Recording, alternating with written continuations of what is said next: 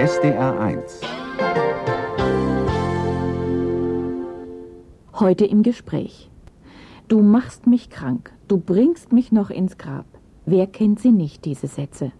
Sie können ein Leben nachhaltig beeinflussen und im schlimmsten Fall sogar zerstören. Welche Gründe stecken dahinter, wenn Eltern ihre Krankheiten als Waffe gegen ihre Kinder einsetzen? Warum werden, anders gefragt, Menschen unschuldig schuldig? Ein weit verbreitetes Phänomen soll heute Abend näher beleuchtet und möglichst durchschaut werden. Am Mikrofon begrüßt sie dazu Astrid Springer. Heute können wir ja darüber lachen. Früher als Kinder hat es uns immer sehr belastet. Meine Mutter, wenn wir zu laut waren, wenn wir frech waren, hieß es immer, ihr müsst Rücksicht nehmen, eure Mutter hat's am Herzen. Was auch immer es bedeutet mag, das haben wir damals nicht verstanden. Die Geschwister verstanden sie zwar nicht, aber sie gehorchten der Botschaft. Wer krank ist, hat Anspruch auf Rücksicht und Schonung. Das weiß schon jedes Kind. Ein ganz verheerender Satz für Menschen, die auch sehr religiös, katholisch geprägt sind, kann wirklich dieser Satz sein, du sollst Vater und Mutter ehren, auf dass es dir wohl ergehe und du lange lebst auf Erden. Denn dieser Satz kann zu einem so brutalen Knüppel aus dem Sack werden, mit dem man einen Menschen wirklich erschlagen kann. Weil er benutzt werden kann als Freibrief für alles, für jede Willkür, für jeden Terror dem anderen gegenüber. Denn der darf ja nicht widersprechen, weil sein Widerspruch und das zeigt ja dann die Reaktion des Kranken, gleich von der Art ist, dass es den Eltern eben nicht wohl ergeht. Und Menschen, die ein, ein sehr feines Gewissen haben oder auch wirklich soziale Verantwortung haben, die können durch diesen Satz wirklich ganz massiv auf ein Leben lang terrorisiert werden. Rita Stiens gehört zu den vielen Menschen, die kranke Eltern hatten. Über ihre Erfahrungen hat sie ein Buch geschrieben mit dem Titel Krankheit als Waffe. Kranksein bietet im menschlichen Zusammenleben viele Vorteile, schon deshalb, weil man meinen sollte, niemand ist gerne oder gar freiwillig krank.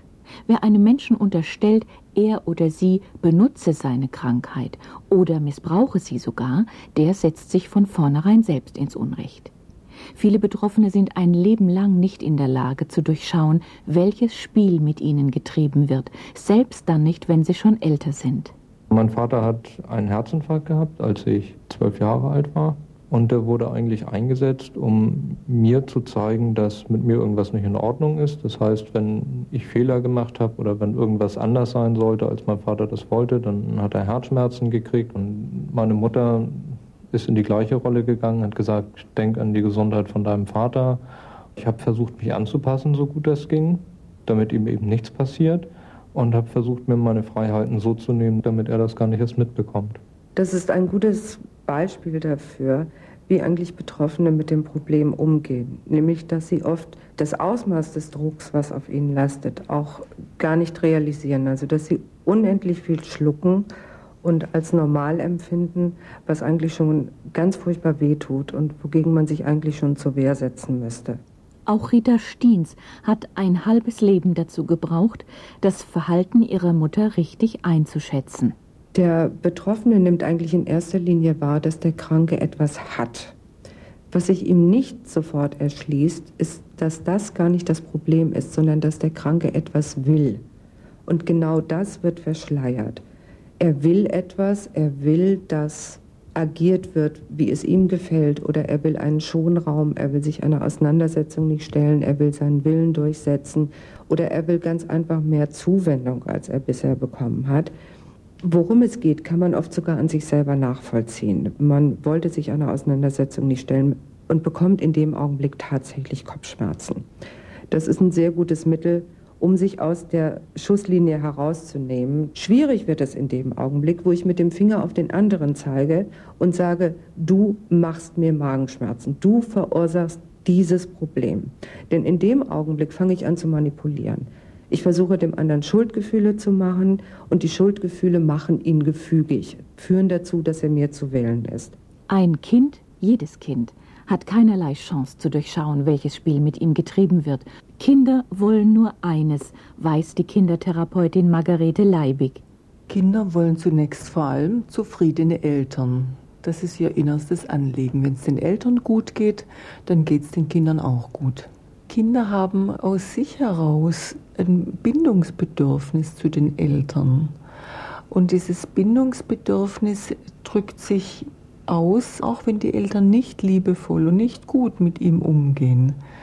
Das erleben wir auch immer wieder bei Kindern, die misshandelt werden, die geschlagen werden, dass die äh, zu ihren Eltern halten und auch zurückgehen, obwohl es ihnen wirklich schlecht geht bei den Eltern.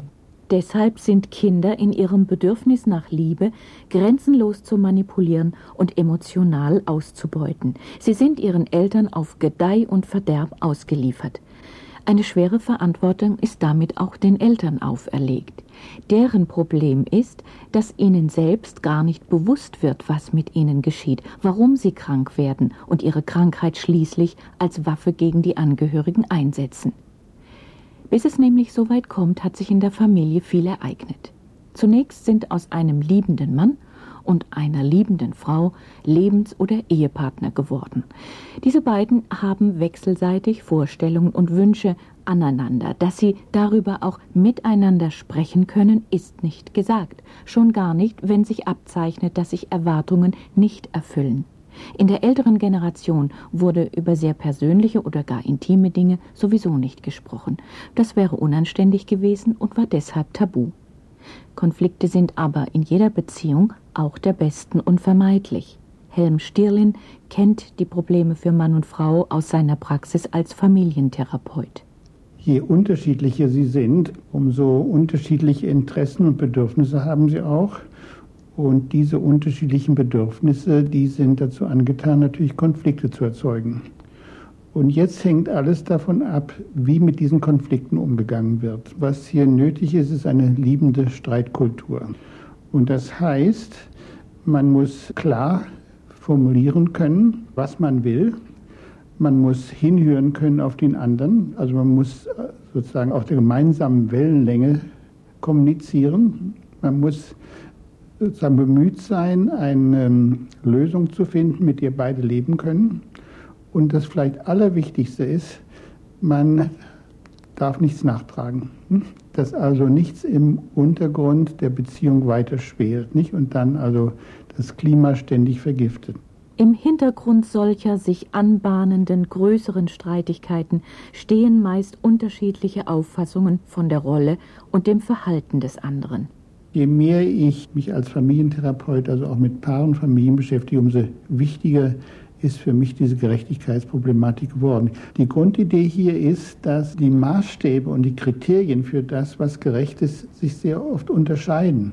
Dass also mit unterschiedlichen Gerechtigkeitswährungen gehandelt wird. Und diese unterschiedlichen Währungen, die sind oft äh, bedingt oder vorgegeben durch das, was man in einer Familie erfahren hat als Werte, als Leitwerte. Also ich spreche etwa von Leistungswährung versus Liebeswährung und so weiter. Aber das Problem ist, dass diese Währungen oft nicht ineinander konvertierbar sind. Daran scheitern natürlich sehr, sehr viele Beziehungen, die dann sich wieder natürlich negativ auf die Kinder auswirken. Lange bevor ein frustrierter Partner krank wird, entwickelt sich statt einer liebenden Streitkultur das genaue Gegenteil. Es entwickelt sich ein Machtkampf, wo dann letztlich alles benutzt wird, um im Machtkampf überlegen zu bleiben. Und dann kommt das zustande, was ich auch früher mal ein maligner Clinch genannt habe. Eine Situation, wo man also miteinander verklammert ist, aufeinander lostrommelt, aber gleichzeitig sich nicht lösen kann voneinander. Denn das würde zu viele Ängste auslösen. Ängste vor Vereinsamung oder auch sehr große Schuldgefühle und so weiter. Und es ist in dieser Situation, dieser Clinch-Situation und dieser Machtkampfsituation, wo es oft zu Krankheitssymptomen kommt. Und das ist auch eigentlich äh, verständlich, nicht? Denn diese Situation bedeutet, man ist ständig gestresst, man ist überlastet und jeder Mensch hat ja einen Schwachpunkt in seinem Organismus, wo es dann aushakt. Also beim einen ist es eher Kopfschmerzen, beim anderen ist es der Rücken, beim anderen ist es die Verdauung oder der Hochdruck, wo die Schwachstellen für den Einzelnen liegen. Sie hören die Sendung heute im Gespräch mit dem Thema Krankheit als Waffe, wie Eltern an ihren Kindern unschuldig schuldig werden. Du bist mein Sargnagel, wegen dir sterbe ich noch am Herzinfarkt. Hinter solchen Drohungen versteckt sich eigentlich ein Familiendrama. Wer seine Krankheiten zur Waffe gegen die Angehörigen und dann vor allem gegen die eigenen Kinder macht, der leidet zwar auch am Körper, aber vor allem an seiner Seele. Es ist schon schwierig genug, bis zwei Liebende ein harmonisches Paar werden, vor allem wenn sie unterschiedliche Temperamente, Neigungen und Interessen haben. Zum Beispiel kann es Meinungsverschiedenheiten über die Rollenverteilung bzw. die Arbeitsteilung in der Familie geben. Das führt dann zu Machtkampf. Bevor Kinder in diesem Machtkampf zwischen die Fronten geraten, müssen sie erst einmal auf die Welt kommen. Schon die Geburt eines Kindes stellt eine Belastung und eine Herausforderung für die Eltern dar. Wie die Schwangerschaft das Verhältnis von Mann und Frau zueinander verändert, das schildert die Kindertherapeutin Margarete Leibig. Das ist schon oft in der Schwangerschaft so, dass zum Beispiel ein Vater sich verlassen fühlt. Er fühlt sich als Mann, als künftiger Vater verlassen, wenn die Frau sich in der Schwangerschaftsgymnastik und überhaupt in der Schwangerschaft ganz deutlich auf das Kind im Bauch konzentriert. Was ja eigentlich etwas ganz Natürliches ist und auch Notwendiges. Aber bei dem Mann äh, wenn er selber ein verlassenes Kind ist, also aus seiner Herkunftsfamilie heraus, dann reagiert er ganz extrem empfindlich auf diese innere Konzentration, auf diese innere Zentrierung seiner Frau. Eine ganz unglückliche Dynamik da entstehen. Die Frau ist natürlich auch enttäuscht und fühlt sich verlassen, wenn der Mann sich verlassen zurückzieht. Also im Grunde gibt es dann in dieser neuen Familie drei verlassene Kinder. Die Frau fühlt sich verlassen vom Ehemann, Spannungen sind da und dann ganz schnell auch Rivalitäten. Also dass äh, der Vater mit dem Kind konkurriert die Mutter unter Umständen auch mit dem Kind um den Vater konkurriert. Also dass so auf allen Ebenen äh, die Verlassenheit eine Rivalität produziert, die ein ganz gutes Miteinander verhindert. Ob daraus Krankheit wird, das hat natürlich auch mit den unbewussten Verarbeitungsmöglichkeiten zu tun. Also im Grunde sind in dieser angespannten Lebenssituation alle drei gefährdet. Diese angespannte Lebenssituation macht ja mächtig Aggression. Und äh, wenn diese Aggression nicht angesprochen werden kann zwischen den Partnern, in der psychologischen Sprache sind es eben die typischen Abwehrmechanismen. Sie werden verdrängt, sie werden verschoben in den körperlichen Bereich. Und wenn der Mensch nicht in der Lage ist, seine Probleme anzusprechen und seine Konflikte zu lösen, dann sucht sich die geplagte Seele andere Wege. Die moderne Medizin hat lange gebraucht, um anzuerkennen, dass Körper und Seele in einem unmittelbaren Zusammenhang stehen. Psychosomatik nennt sich diese ganzheitliche Betrachtungsweise von Krankheiten in der Medizin. Der Gedanke reicht in die Antike bis zu Hippokrates zurück. Der Allgemeinmediziner und Kinderarzt Dietrich Weller erläutert den Zusammenhang. Psyche ist im Griechischen die Seele. Soma ist im Griechischen das Fleisch, der Muskel, der Körper. Und so bedeutet das Wort Psychosomatik eine direkte Verbindung zwischen den seelischen und den körperlichen Vorgängen. Wir wissen aus dem Alltag, wer sich seelisch nicht so gut fühlt, wird leichter krank. Nun gibt es in dieser psychosomatischen Beziehung ein paar klare Regeln. Wir wissen, akute seelische Konflikte machen akute körperliche Symptome. Es gibt immer zu bestimmten Organen bestimmte seelische Konflikte und zu bestimmten seelischen Konflikten bestimmte Organe, die dann befallen werden. Die Tochter erinnert sich an das Verhalten der Mutter. Sie hatte sehr viele Arbeit mit uns, wir waren sehr viele Kinder Und sie konnte es sich auch nicht erlauben, unter der Woche krank zu sein. Deswegen, wenn sie krank war, war sie sonntags krank. Und dann hieß es wieder, eure Mutter hat es am Herzen. Und wir mussten alle brav, anständig am Bett vorbei defilieren und uns nach dem Befinden unserer Mutter erkundigen. Heute sehe ich das natürlich so, es war einfach zu viel für sie. Und sie konnte sich aber nicht einfach zurückziehen, wie man das heute macht, und sagen, ich brauche jetzt meine Ruhe, sondern sie wollte ja immer arbeiten.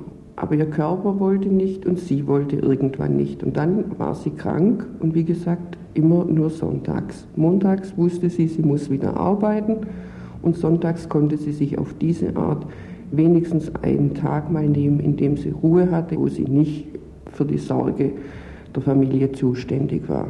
Die viel strapazierte Mutter verschaffte sich am Sonntag, was sie unter der Woche nicht bekam. Ruhe und Schonung, kombiniert mit Zuwendung, Aufmerksamkeit, Achtung und Respekt von ihren Kindern. Psychosomatisch gesehen war die Herzkrankheit völlig logisch und konsequent. Dietrich Weller erklärt warum. Die Herzkrankheit hat natürlich im psychosomatischen Sinn etwas mit unseren Gefühlen zu tun. Wir empfinden unser Herz als Zentrum unserer Seele, als Zentrum unseres Wesens, als Zentrum unserer Beziehung zu uns und anderen. Wir sehen das ja in der Sprache, er ist herzlich oder er ist warmherzig oder kaltherzig. Er hat ein hartes Herz oder er hat ein weiches Herz. Wer krank wird, ist mit seiner Lebenssituation überfordert. Das kann im Beruf passieren, genauso wie in der Familie. Für die Generation der alten und älteren Mütter war es in der Regel die Familie. Diesmal erinnert sich eine andere, ältere Tochter an das Verhalten ihrer Mutter, die an Herzschmerzen litt. Ist es den Kranken ja nicht bewusst. Meine Mutter hat zum Beispiel Angina pectoris und es ist auffallend, dass die Anfälle immer kommen, wenn sie irgendwie gefordert ist. Da weiß ich also noch, noch jemand, wo es auch so war, wenn sie viel zu tun hatte oder so, dann ist sie immer krank geworden. Wenn sie sich überfordert fühlt oder eben wenn keine Aufmerksamkeit da war. Solange der Vater sehr krank war, hat sie sich äh, irgendwie doch verpflichtet gefühlt, für ihren Mann zu sorgen und, und da war sie da. Und hat ihn auch im Krankenhaus besucht, als er im Krankenhaus war. Aber in der ersten Nacht, als er wieder aus dem Krankenhaus raus war, hat sie einen Herzanfall bekommen dann müssten wir für sie da sein. Eigentlich ist das das eifersüchtige Verhalten eines kleinen Kindes, das Angst hat, zu kurz zu kommen. Ein Beispiel auch für die bereits angesprochene Rivalität um die Gunst der Familie. Bezeichnend sind nicht nur die Lebenssituationen, sondern auch die Lebensgeschichten der Kranken. Es sind Menschen, die sehr behütet aufgewachsen sind, auch streng erzogen worden sind oder nach, nach strengen Richtlinien erzogen worden sind.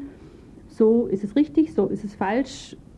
So, und du das machst, bist du ein gutes Kind und das darf ein anständiges Kind nicht machen und die praktisch am Gängelband gehalten worden sind, sagen wir mal, und nicht gelernt haben, selbstständig zu sein und verantwortlich zu sein. Und dieses Problem nicht gelernt zu haben, mit Schwierigkeiten umzugehen, daraus folgt dann irgendwie ein, ein, Rückzug in die Krankheit. Wenn ich krank bin, dann kann ich nichts tun, dann bin ich nicht verantwortlich, dann müssen mir die anderen helfen, dann habe ich die Aufmerksamkeit, dann kommen meine Kinder wieder oder steht mein Mann oder meine Frau im Bett am Krankenhaus oder außen. Gerade jetzt im Fall meiner Mutter zum Beispiel würde ich sagen, die Krankheit fing dann eigentlich an, als sie zum ersten Mal in die Verantwortung genommen wurde, als ihr Mann krank war. Und sie nun selbst entscheiden sollte und Schwierigkeiten hatte. Und dann ist sie auch krank geworden und dann sind die Kinder gekommen. Auffällig ist, dass im familiären Beziehungskonflikt ganz bestimmte Krankheiten auftreten. Neben den Herzbeschwerden ist das beispielsweise die Migräne. In deren Analyse sind sich der Mediziner Dietrich Weller wie der Familientherapeut Helm Stirlin einig. Migräne ist eine sehr häufige Erkrankung, psychosomatischen Hintergründe hat. Aber ich denke, dass äh, Migräne etwas mit Sexualität zu tun hat. Also es ist schon so im weitesten Sinne gesehen, dass Migränepatienten Partnerkonflikte haben. Und es müssen eben nicht nur reine Sexualitätskonflikte sein. Das muss man, glaube ich, äh, nicht so eng sehen, sondern etwas weiter. In dem Falle, an den ich jetzt denke, war eine sehr gespannte eheliche Situation. Die Frau fühlte sich von den sexuellen Verlangen ihres Mannes sehr bedrängt. So die Migräne erfüllte die Funktion, dass sie sagen, ich bin ja krank, ich habe Migräne, habe also einen guten Grund, mich zurückzuziehen. Also sexuell bin ich nicht verfügbar. Nicht? Ich, aber es hat auch die weitere Funktion in diesem Falle, dass sie sich von einer Freundin trösten lässt, ja, mit der sie austauscht, wie schlimm die Männer sind, nicht wahr? Also auch das sozusagen. Aber man kann nicht sagen, also das hat sie beabsichtigt. Das ist sehr wichtig, nicht? sondern das hat sich so ergeben. Wenn zwischen Arzt und Patient oder Patientin das nötige Vertrauensverhältnis besteht, dann kommt Dietrich Weller schnell zu der entscheidenden Frage. Gegen wen bist du krank geworden? Und dieses Gegen zeigt ja schon, dass es um eine Gegnerschaft geht. Also schon da werden Waffen eingesetzt. Die Krankheit ist ein Mittel. Zum Beispiel kommt der Asthmaanfall, so ganz zufällig in Anführungszeichen, immer dann, wenn etwas Bestimmtes damit erreicht werden soll. Wenn der Ehemann zum Beispiel abends fortgehen will an den Stammtisch oder wenn die Kinder irgendwas tun wollen, was die Mutter nicht will.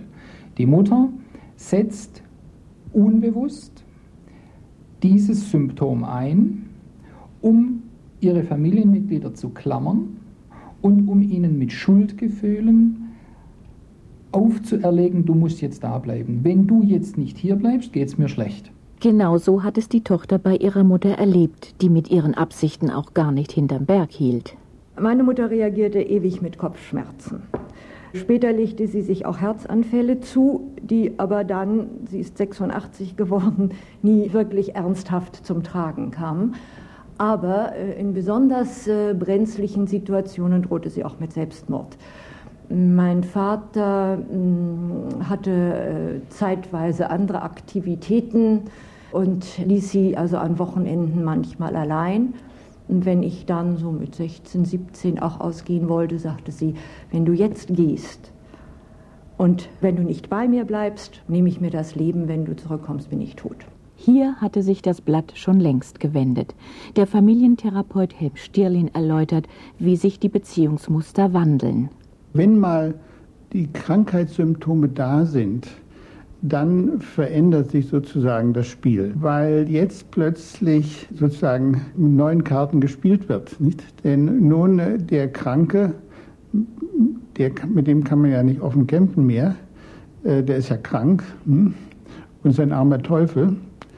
Und jetzt entstehen Schuldgefühle. Also wenn es zu Aggressionen kommt, zu einem Wunsch, jetzt Konflikte zu klären, wird das immer mehr mit Schuldgefühlen begleitet. Auch dieses Opferspiel kann sich eskalieren. Also man kann sagen, auf der einen Seite wird die Krankheit oder die körperliche Störung zur Lösung des Problems. Mit der Krankheit ist eine neue Situation geschaffen. Man kann nicht mehr kämpfen, also man schont den anderen auch. Aber andererseits verschärft sich auch das Problem, weil es jetzt sozusagen dazu führt, dass der Machtkampf noch verdeckter ausgetragen wird. Die Folgen solch krankheitsbedingter Rücksichtslosigkeit können für das Leben der betroffenen erwachsenen Kinder einschneidende Folgen haben. Ein Beispiel ist, dass ich in meiner Jugend im Ausland war, womit die Eltern überhaupt nicht einverstanden waren. Und die Mutter hatte früher schon mal Probleme, die dann, als ich im Ausland war, wieder akut geworden sind. Und dann kam ein Brief, dass sie ins Krankenhaus muss und dass ich doch bitte zurückkommen soll, um mich um meine wesentlich jüngeren kleinen Geschwister zu kümmern. Im Nachhinein ist mir erst später klar geworden, es war im Endeffekt eine Möglichkeit, mich wieder zurückzuholen. Und so wie ich erzogen war, sollst Vater und Mutter achten und äh, Familie war sowieso ganz wichtig, habe ich selbstverständlich gesagt, ja, ich komme, ich kann ja wieder gehen, wenn, wenn sie wieder gesund ist was natürlich im Endeffekt nicht der Fall war. Das zog sich über ein Vierteljahr hin und dann war ich wieder so zu Hause, dass ich den Absprung nicht mehr gefunden habe. Ich war wieder da. Wenn schon die großen Kinder das böse Spiel erst nach 50 oder 60 Jahren oder überhaupt nicht durchschauen, um wie vieles schwerer haben es dann die Kleinen. In der jungen Familie, in der die Partnerschaft kriselt und der Machtkampf tobt, passiert nämlich, was wir aus jeder kriegerischen Auseinandersetzung kennen. Gerade wenn der Machtkampf eben verdeckt ausgetragen wird, dann liegt es nahe, auch Bundesgenossen zu rekrutieren. Und das sind oft die Kinder, von denen man Verständnis kriegt. Und dann kommt eben eine Situation zustande, wo eben es nicht nur sozusagen die beiden Hauptbeteiligten betrifft, sondern eben auch die weiteren nahen Familienangehörigen. Dann kommt das zustande, was ich Delegation nenne. Ein Delegierter ist sozusagen der Beauftragte eines Elternteils, der bestimmte also Missionen zu erfüllen hat. Und das wird immer dann schwierig, wenn diese Aufträge darauf hinauslaufen, einen in einen Konflikt zu bringen, der unlösbar wird. Und das kann oft der Fall sein, wenn Kinder derart mit einbezogen werden äh, in das, das Streitfeld. Sie werden dann also Loyalitätskonflikten ausgesetzt. Also wenn sagt, wenn du mich liebst, nicht wahr, dann stehst du zu mir, sagt. Oder der andere, wenn du mich liebst, dann zeigst du, dass sie, das Kind kommt in eine Situation, wo es praktisch zerrissen wird. Das kann natürlich ganz klar enorm belastend sein für ein Kind. Das Kind ist in einem doppelten Dilemma, sagt die Kindertherapeutin Margarete Leibig. Kinder spüren natürlich, wenn die Eltern ihre Konflikte nicht austragen können und haben aber gleichzeitig das Bedürfnis, dass Mama und Papa einfach zusammenbleiben. Es gibt ein ganz archetypisches Bild von, von einer Zusammengehörigkeit und von Familie. Und Trennung macht einfach Angst. Von daher sind Kinder erstmal immer bemüht, die Ehe, die Partnerschaft der Eltern mitzutragen. Und dann gibt es das Phänomen, dass Kinder sich ganz früh schuldig fühlen, das Gefühl haben, ich habe was falsch gemacht, weil es der Mama nicht gut geht. Dass das Kind einfach auch unglücklich ist, weil es das Unglücklichsein auf sich selbst bezieht obwohl es mit dem Unglück der Mutter unter Umständen überhaupt nichts zu tun hat, sondern das vielleicht ein beruflicher Konflikt des Mannes ist oder ein Krach mit den Schwiegereltern oder sonst was.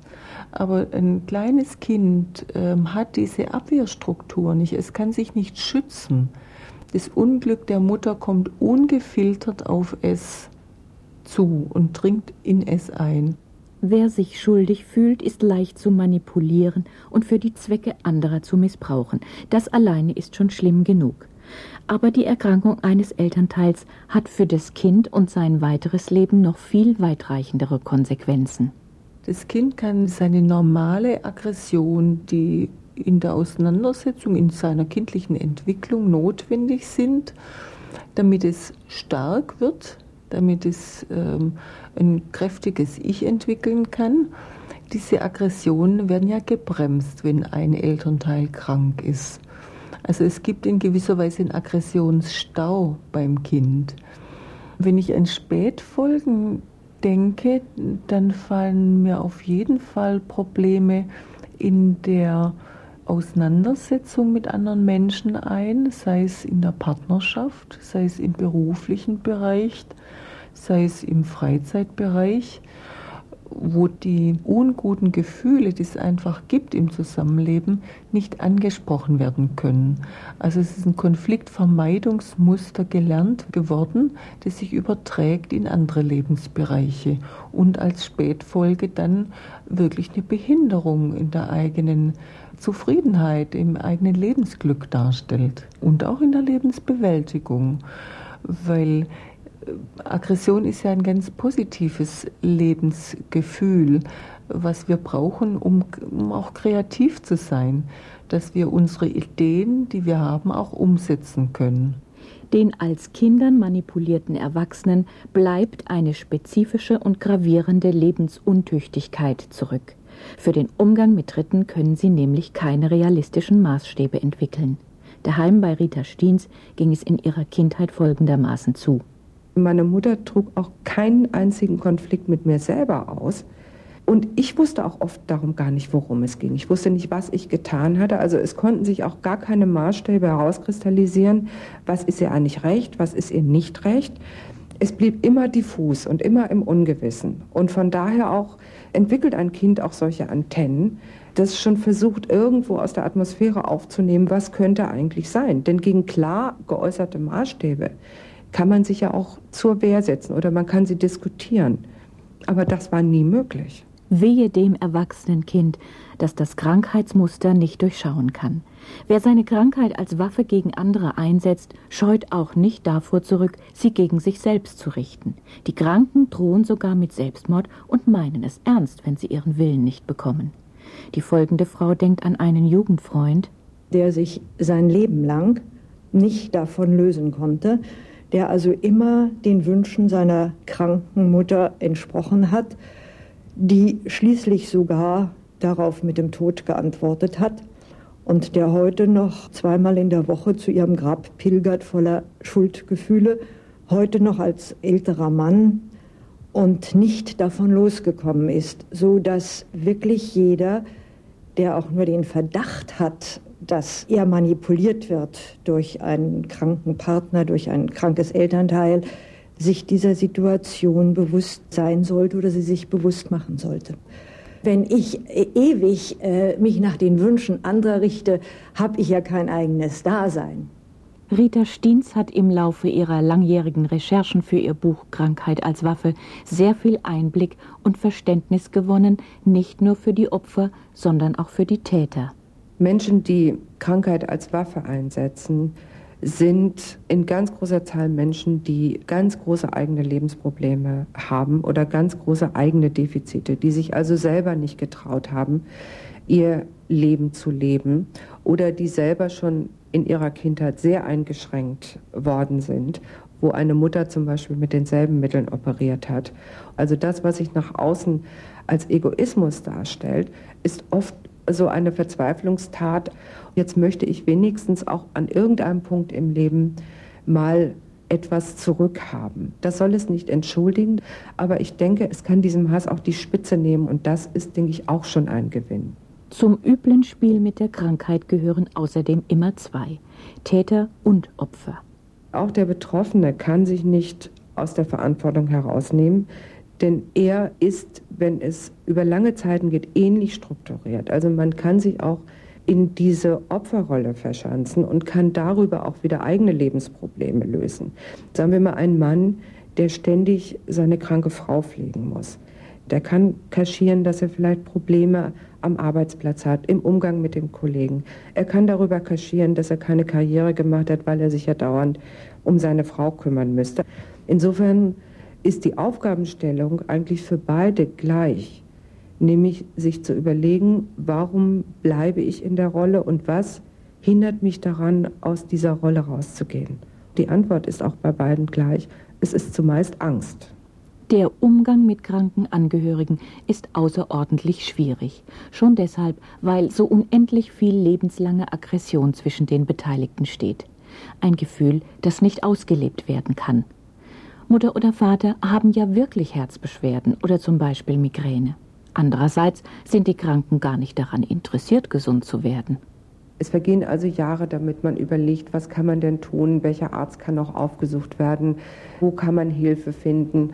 Und dann treten auch diese Situationen ein, dass viel Enttäuschung plötzlich eintritt und sagt, jetzt will ich ihm doch schon helfen, habe ihm alle möglichen Adressen von Ärzten gegeben, aber es kommt zu keiner Lösung weil der Kranke auf der Ebene natürlich auch gar keine Lösung suchen will, denn das ist nicht das eigentliche Problem. Das eigentliche Problem ist, dass er Ziele erreichen möchte und nicht gesund werden möchte. Das ist geradezu kontraproduktiv.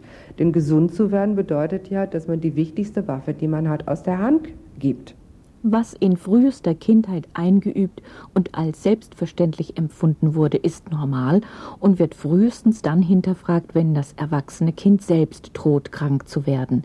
Es gibt nicht viele Wege, die eigene Freiheit zurückzugewinnen, soweit das überhaupt noch möglich ist. Im Extremfall kann beim großen Befreiungsschlag sogar ein Gericht helfen. Vormundschaftsrichter Christoph Strecker hat das schon erlebt und seine Unterstützung nicht versagt. Er hatte einen Fall zu entscheiden, wo der minderjährige Sohn gegen den Willen der Eltern daheim ausziehen wollte und von ihnen Unterhalt verlangte. Das war eine Familie, aus der sich ziemlich konfliktreich die Kinder so nacheinander lösten. Der Erziehungsstil der Eltern schien mir zumindest, wie ich es dann in Gesprächen so erlebte, ziemlich streng, ziemlich rigoros. Der eine Junge war also ausgezogen und die Eltern sagten, wieso, der kann ja bei uns wohnen. Und nun hatte ich das persönliche Erscheinen angeordnet und in dieser Erörterung wurde im Grunde körperlich der Konflikt spürbar. Da saßen also der Vater und Mutter nebeneinander auf zwei Stühlen mit steifem Kreuz und starrem Blick, selbstgerecht. Haben sie dann nun eben gesessen. Nun war es aber so, der Vater, der hatte schon einen Herzinfarkt gehabt. Und die Mutter ließ keine Gelegenheit aus, bei mir zu betonen, mein Mann hatte schon einen Herzinfarkt. Der darf sich nicht aufregen. Der, mein Mann hatte schon einen Herzinfarkt, der darf sich nicht aufregen.